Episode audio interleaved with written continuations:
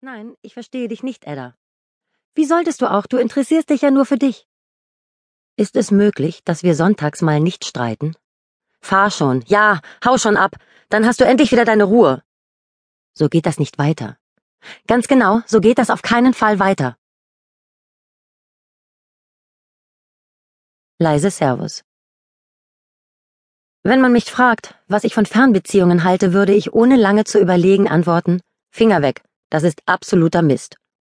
Achim sah das genauso und wir machten nach drei Jahren Schluss. Es war ein Ende ohne Schrecken, ohne großartige Vorwürfe und ohne Tränen auf beiden Seiten. Er gab mir noch bis Monatsende Zeit, meine Klamotten aus dem Haus zu holen. Das war allerdings nicht sehr großzügig von ihm, sondern eher kleinkariert, so wie es nun mal seiner Art entsprach.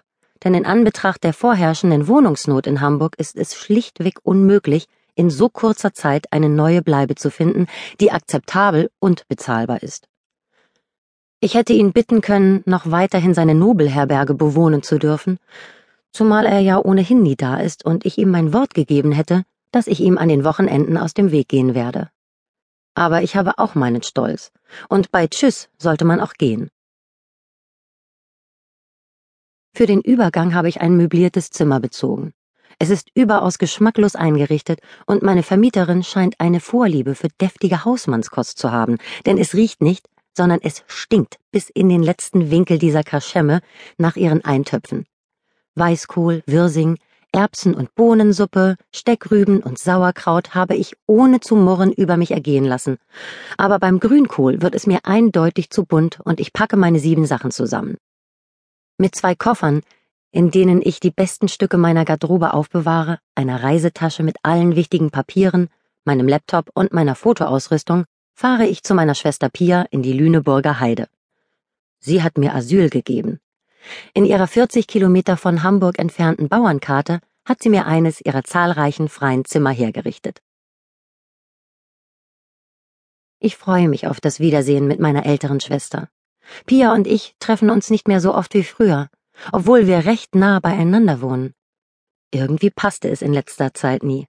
Entweder war sie unterwegs, um mit ihren Bildern an verschiedenen Ausstellungen teilzunehmen, oder es war Wochenende.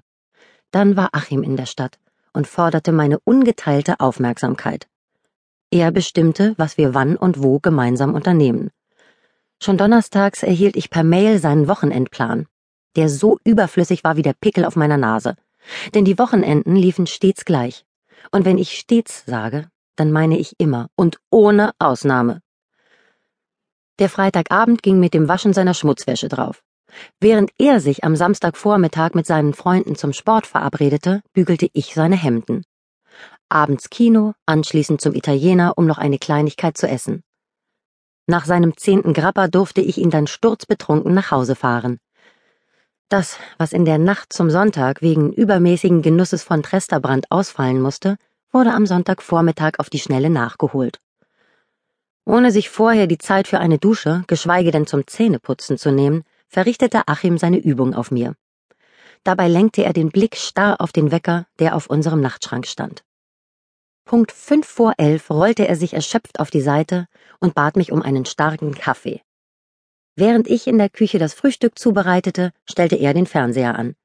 Sobald die Musik seiner Lieblingssendung Doppelpass erklang und Jörg von Torra seine Gäste zur Klugscheißer Fußballrunde begrüßte, hatte ich für zwei Stunden Redeverbot.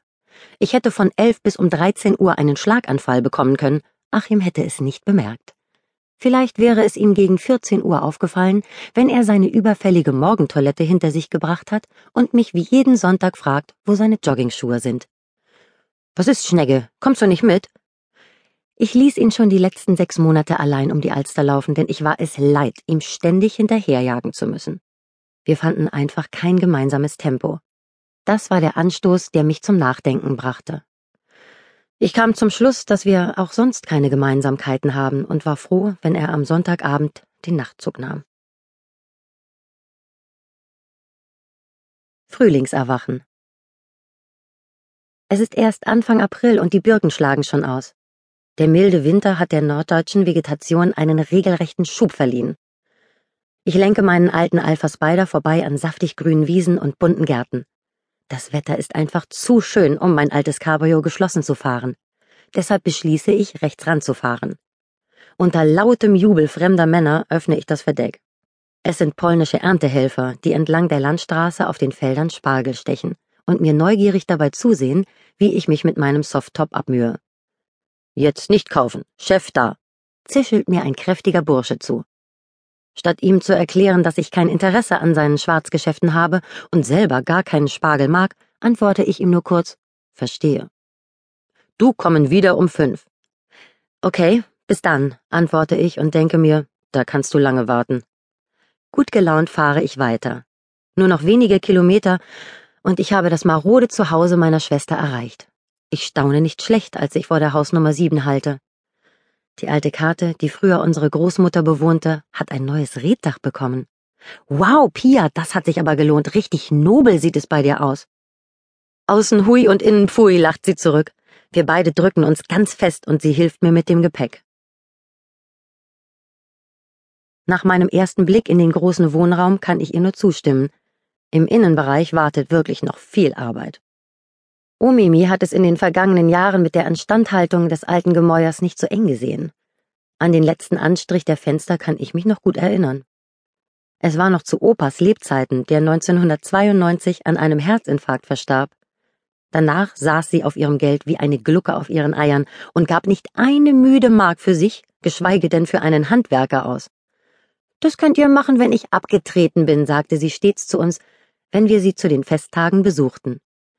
Das war mein letzter Geburtstag oder das war das letzte gemeinsame Weihnachten mit euch Mädels, seufzte sie stets beim Abschied. Wir feierten noch viele Jahre ihren Geburtstag. Umimi verstarb im Alter von 86 und hinterließ meiner Schwester und mir das Anwesen in der Heide zu gleichen Teilen. Für mich kam ein Wohnortwechsel nicht in Frage, schließlich wohnte ich feudal und mietfrei bei Achim. Pia hingegen hat nicht lange überlegt. Sie nahm ihre Staffelei, ihre Farben und Pinsel, um fortan ihrer Kreativität auf dem Land freien Lauf zu lassen.